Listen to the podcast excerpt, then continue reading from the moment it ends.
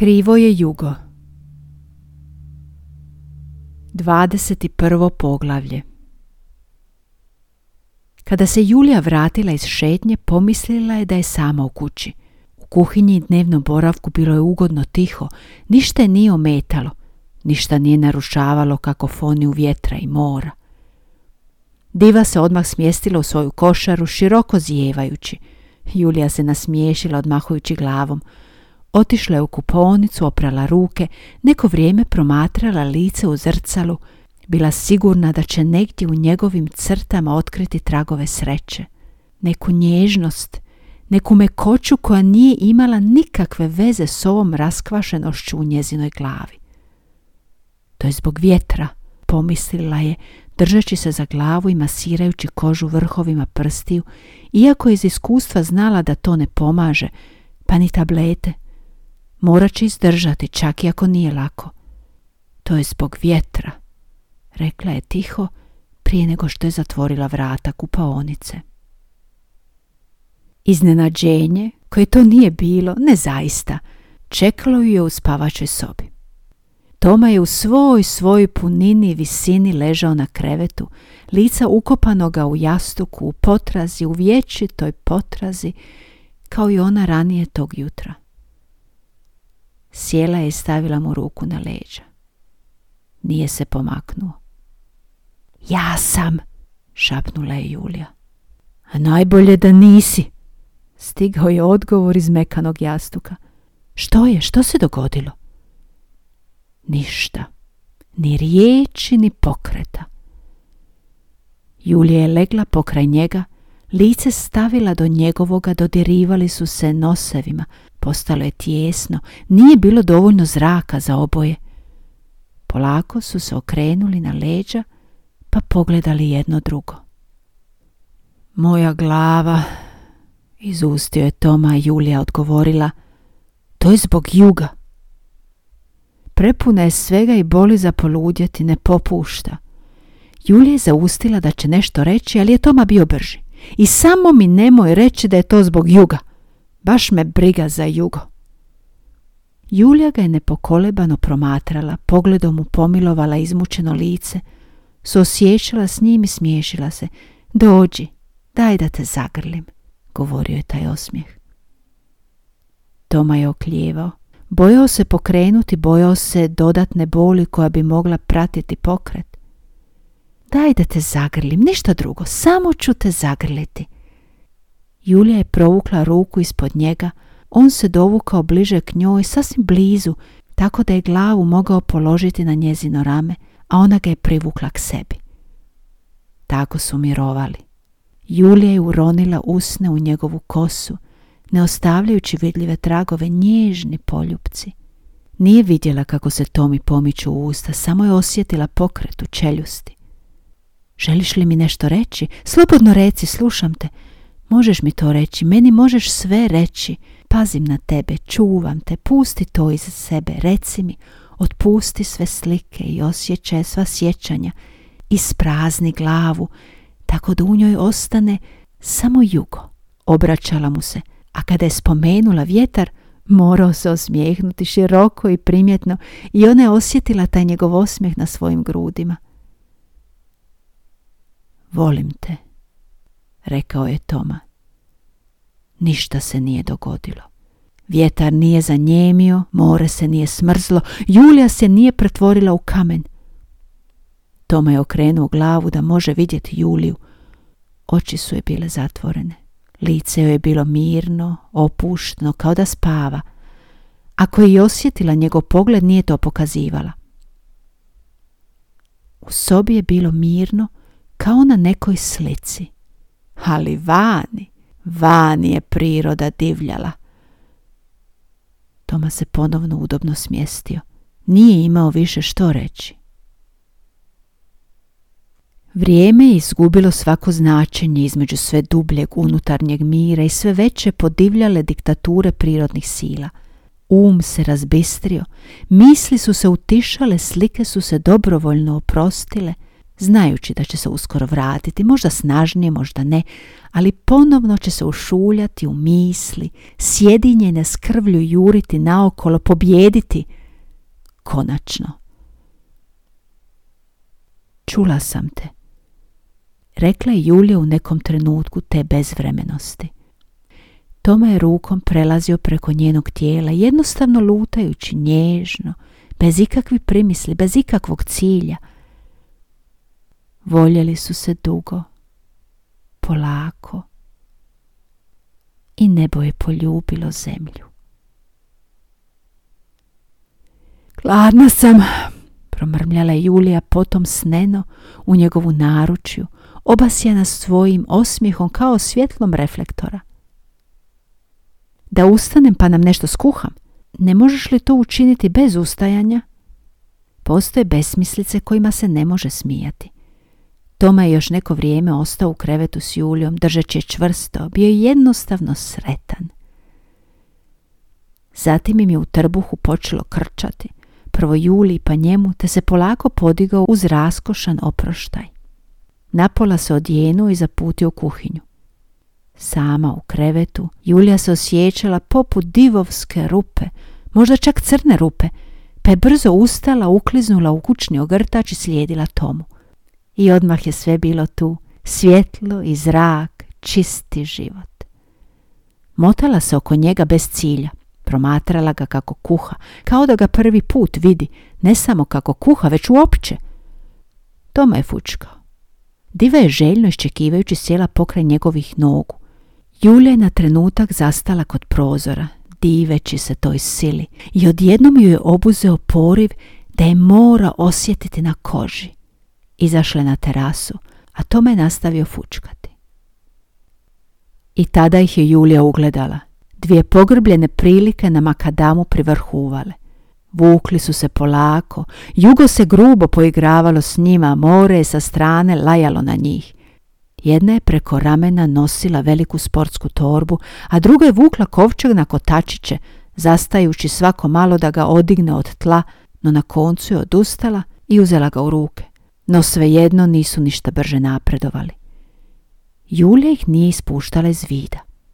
Hm, dvoje muškaraca, kako se čini, ništa na njima nije bilo poznato. Jedno je bilo sigurno, to nisu bili lokalni stanovnici, nisu bili otočani. Uputiti se van po ovakvom nevremenu na pamet može pasti samo strancu koji ne zna u što se upušta. Još s kovčegom na kotačiće. Julija je sada već bila sigurna da su obe muškarci. Potrajaće još to, zaključuje Toma stvorivši se iznenada pokraj nje, pružajući joj šalicu kave. Tko je to? Toma je načinio gestu koja je trebala biti znak njegove nezainteresiranosti. Rukom je obgrlio Juliju. Ona je sitnim gutljajima ispijala kavu i promatrala. Da ti donesem dalekozor? Da! Odgovorila mu je oduševljeno, ne primjećujući njegovu ironiju ili joj jednostavno nije smetala.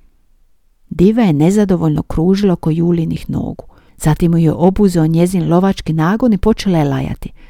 Ali nije mogla nadglasati nevrijeme koje je naviralo sa svih strana. Jelo je skoro gotovo. Hoćemo li otići u susret, pomoći im, pitati što rade ovdje, kome uopće idu, tu nema nikoga osim nas. Julija je bila vidno uzrujana. Idemo jesti, već će doći, rekao je Toma primivši za ruku, no nije ga htjela slijediti. Julija, što želiš? Pričekati ih ovdje? Hoćemo li ovdje jesti? Toma se šalio, ali Julija nije. Da, jedimo ovdje. Julija, što? Toma joj je uputio prodoran pogled. Julija je zakolutala očima, ali na posljedku je ušla u kuću, a Toma i Diva su je slijedili. Jeli su i bilo je ukusno. Julija je zaljubljeno gledala kuhara, no je li samo zbog tjestenine s plodovima mora bilo je upitno.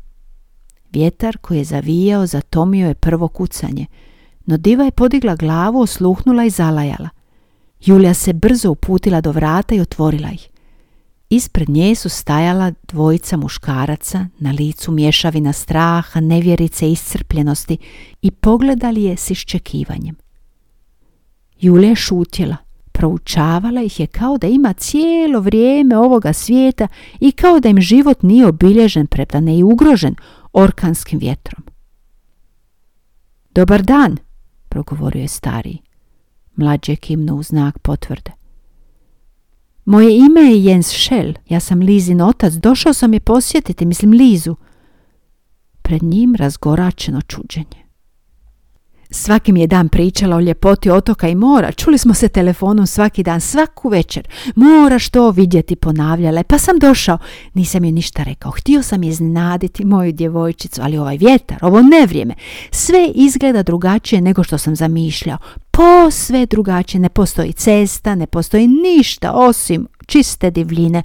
Ovdje bi mogli snimiti one reality sapunice. Stvarno je opasno. Kako je moja djevojčica? Jens Schell bio je nezaustavljiv.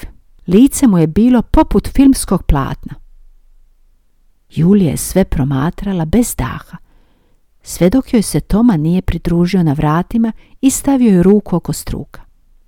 Ja sam televizijski producent, to bi zaista moglo upaliti. Osamljeni otok, kuća na osami. Ostavimo nekoliko ljudi zajedno, pustimo ih da se sami snalaze kao divlje životinje. Tko zna, Možda nestane vode. Može se pojaviti morski pas kao prijetnja.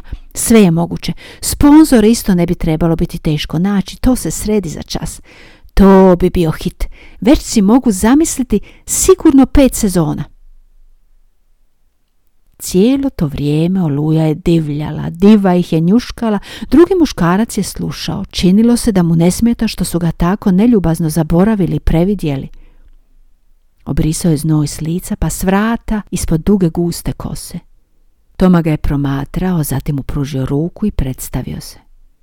Simon, Simon Bram, uzvratio je dugokosi, ali nije se smiješio, kao da su za sve ovo krivi Toma ili Julija. Došao sam posjetiti prijatelja, nadodao je i svi su ga pogledali, čak i Jens, kao da ne zna o čemu Simon govori. Mihela, Mihela Vajhmana.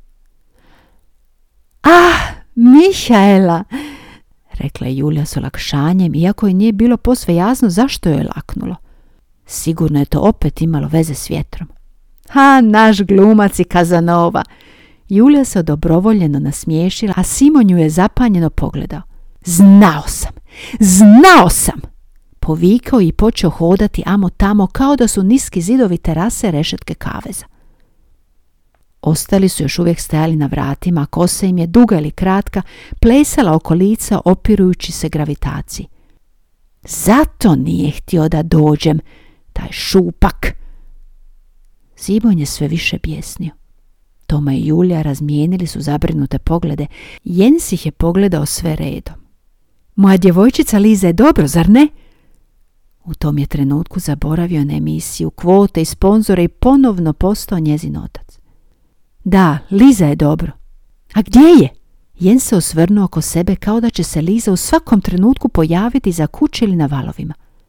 Nije se pretvorila u sirenu, nasmijao se Toma. Julija je međutim bila neobično dirnuta i odjednom je pomislila da nema ništa ljepše od oca koji se tako brine za svoju odraslu kćer. Nježno mu se nasmiješila.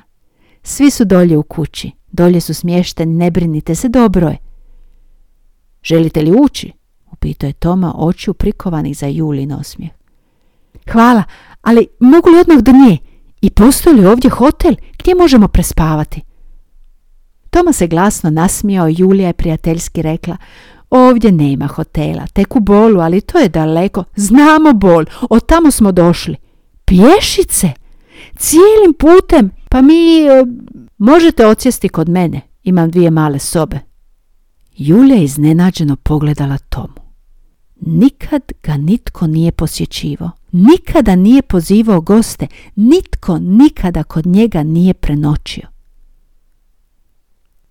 Kad bolje razmislim, možete dobiti cijelu kuću na raspolaganje. Ja stanujem ovdje s Julijom. Sve se dogodilo tako brzo. Toma je tako brzo govorio, borio se s vjetrom i odlučio ignorirati Juline upitnike iznad glave njezinu nevjericu. Stvarno? Ozbiljno? A pa to je sjajno! Jens je pogledao Zimona i povikao, jesi čuo, imamo gdje spavati, nije li to sjajno? Zimon je još uvijek nemirno trčkarao, ne odajući je li ga čuo i razumio, je li i njemu to sjajno, veseli li se i on tomu da ne mora natrag pješice do bola. Sada bih volio vidjeti Lizu, rekao Jens i pogledao Juliju. Naravno, odvešću vas k njoj. Zatim je pogledala Tomu zadirkujući ga. Ideš i ti? Toma je slegnuo ramenima, ušao u kuću i zatvorio vrata za sobom, kao da ne želi da netko vidi kako rasprema stol i stavlja posuđe u perilicu. Ili kako mu je lice poprimilo zamišljen, čak zabrinut izraz. Diva je otišla naprijed poskakujući vješto preko stijena i niskog raslinja. Julija ju je slijedila pognute glave i za nje je išao Jens s kovčegom na kotačić i na posljedku Zimon, ozlovoljen, ljutit. Kući su prišli sa sjeverne strane. Pogledali su se s olakšanjem, skromna zavjetrina pružala im je nadu, ublažila strah. Julija je odlučno pokucala na vrata. Kako nitko nije otvarao, otvorila ih je sama i zazvala. Ima li koga? Ja sam, imam iznenađenje. Ah, dva, što više.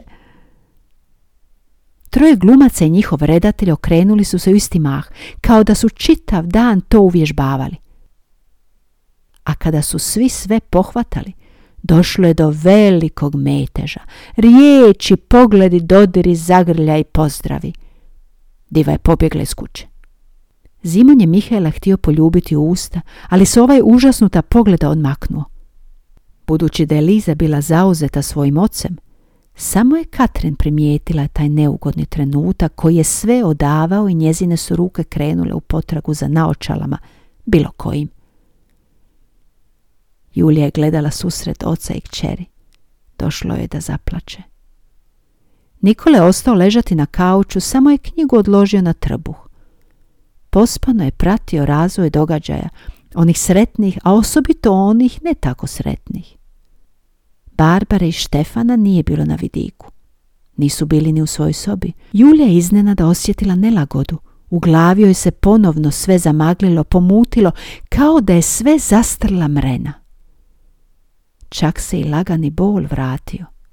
Da je imala vremena, ponovno bi bila pomislila da je to zbog vjetra, ali Zimon je počeo vikati, a Mihela matati rukama oko sebe. Katrin je dotrčala i spriječila se između obojice, povikala na Zimona. Jens je zgrabio Zimonove ruke, okrenuo ga prema sebi i pogledao ga u oči. Julija je pobjegla na terasu, gdje ju je vjetar, to tvrdoglavo suho jugo, obgrlilo sa svih strana kao izgubljenog čera.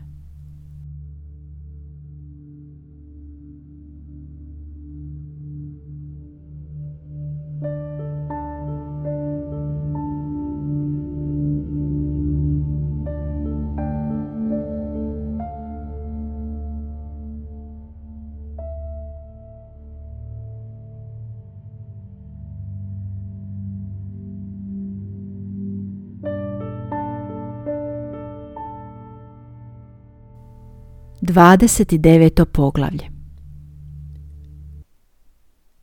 Anton je vidio Julinu siluetu ispred sebe na tamno sivom nebu.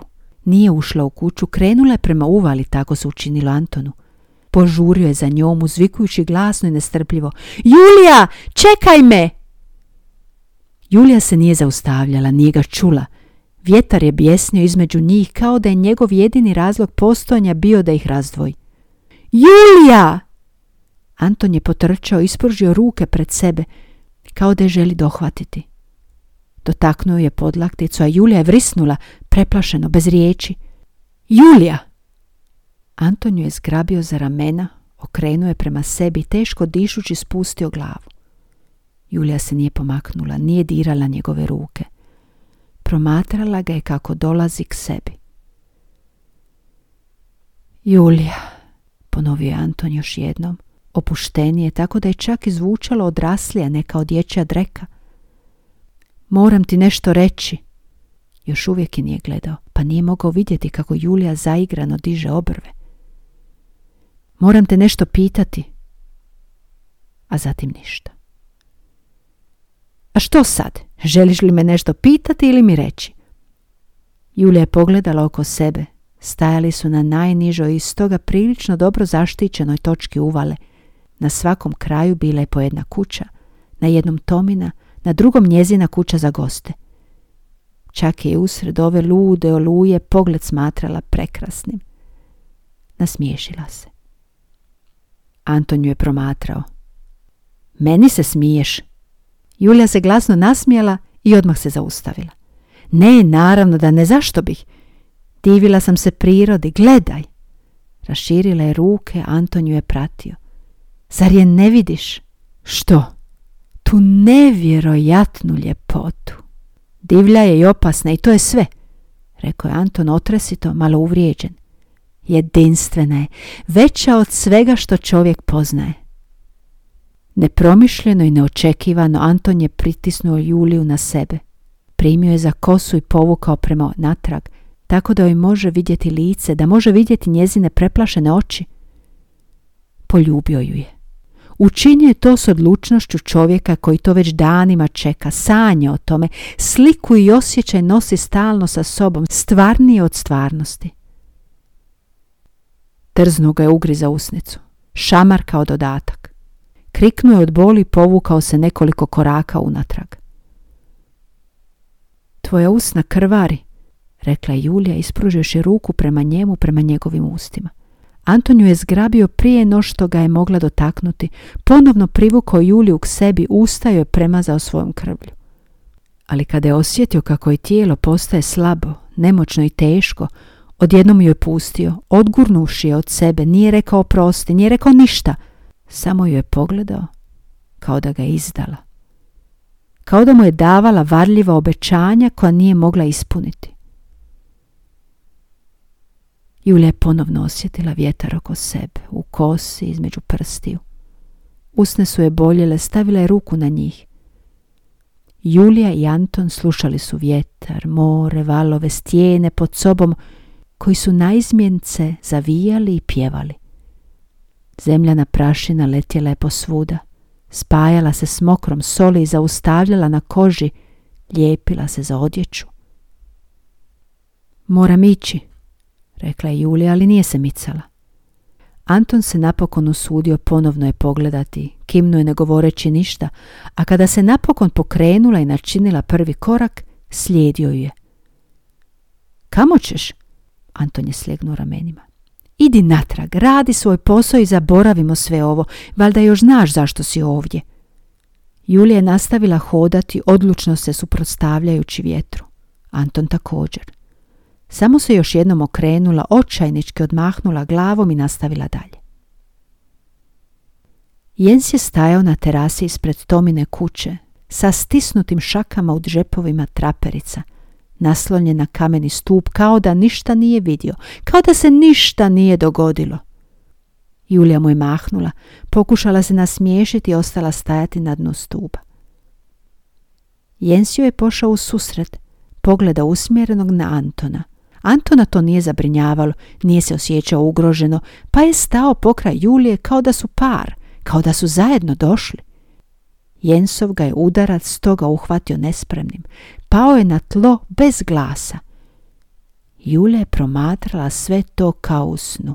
Jens je vikao i mahao ozlijeđenom rukom, a Anton je ležao na kamenim pločama i nije se micao. Što se događa?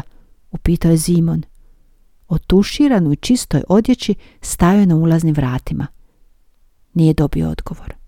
Nakon nekog vremena tijekom kojeg se prizor nije nimalo promijenio, prišao je Antonu, čučnuo pokraj njega, pogledao u njegove širom razgoračene oči, osjetio njegov dah, odahnuo. Što te spopalo? Simon se okrenuo Jensu. Od kada ti to tučeš ljude? Od danas, odgovorio je Jens, prestao se šepuriti, podigao ozlijeđenu ruku i puhao uz globove koji su pocrvenjeli i lagano krvarili. Zapanjeno je buljo u njih. Nikad za tebe ne bih rekao da si tip koji tuče ljude, odmahnuo je zimom glavom, pogledao Antonovo lice, pogledao oko sebe vjetar, more, nebo, pomislio na Mihela i njegove rane. Toliko nasilja ovdje, promrmljao je pokušavajući postaviti Antona na noge. Što se pokazalo teškim. Anton nije surađivao. Anton se pravio mrtav, kao da je konačno našao svoje mjesto pod suncem, a tijelo mu je bilo beživotno teško. Jens, daj pomozi mi, uzviknuo je Zimona, Jens ga ignorirao puštajući oluju da izvodi svoj ples između njih. Zimon je pogledao Juliju. Julija je samo stajala i disala, ukočena i odsutna. Julija, jeste li dobro? Ništa. Samo vjetar. Julija, Julija, pogledajte me. Ništa. Samo more. Zimon je očajnički opalio Antonu pljusku, pa zatim još jednu. Trznule su ga, pogotovo druga. Anton je počeo plakati, uspravio se, šakom zamahnuo prema Zimonu, promašio ga, ljuljao se na vjetru, okusio sol na svojim ranama. U to je tik iza njihovih glava zakriještao galeb. Jedan put, dva put, vrisak koji je bio poput pritiska na dugme od kojeg su svi oživjeli. Julija je povikala. Jeste li svi poludjeli? Ludilo, rekao bi Mihael, nadovezao se Zimon smijući se. Toliko krvi, krv posvuda, ne mogu ja to. Jadikovo je Anton i ustao, lelujao na vjetru tako visok i tanak. Uf, trebam se razbistriti. Julija je gledala od jednog do drugog do trećeg. Zimon je stajao pokraj Antona spreman za intervenciju. Anton je pretraživao džepove za cigaretama, nije pronašao ništa. Sjetio se svog odlaska, pomislio da je uopće sretan da na sebi ima i hlače. Ima li itko cigaretu? Julija mu je pružila kutiju u kojoj je bio i upaljač. Prsti su im se dodirnuli, no jedva da su to i osjetili, tako je snažno bilo strujanje zraka oko njih. Jens je sjeo na kamene ploče terase. Julija je pomislila kako Tomina kuća nikada nije doživjela ovakvo nasilje. Zatim je nastavila razmišljati pa je stala, prestravljena zbog slika u glavi koje nikada prije nije vidjela. Uđimo, rekla je pokazujući put muškarcima, a oni su je slijedili. Iza zatvornih vrata ponovno je svatko mogao čuti otkuce vlastitog srca. Anton je zapalio cigaretu koju je već bio stavio u usta. Došla sam vas pozvati na večeru. Pogledali je strogo svu trojicu kao da im je majka. Što mislite? Hoćete li uspjeti? Ostati smireni, miroljubivi, jer ako mi to ne možete obećati, ne želim da dolazite.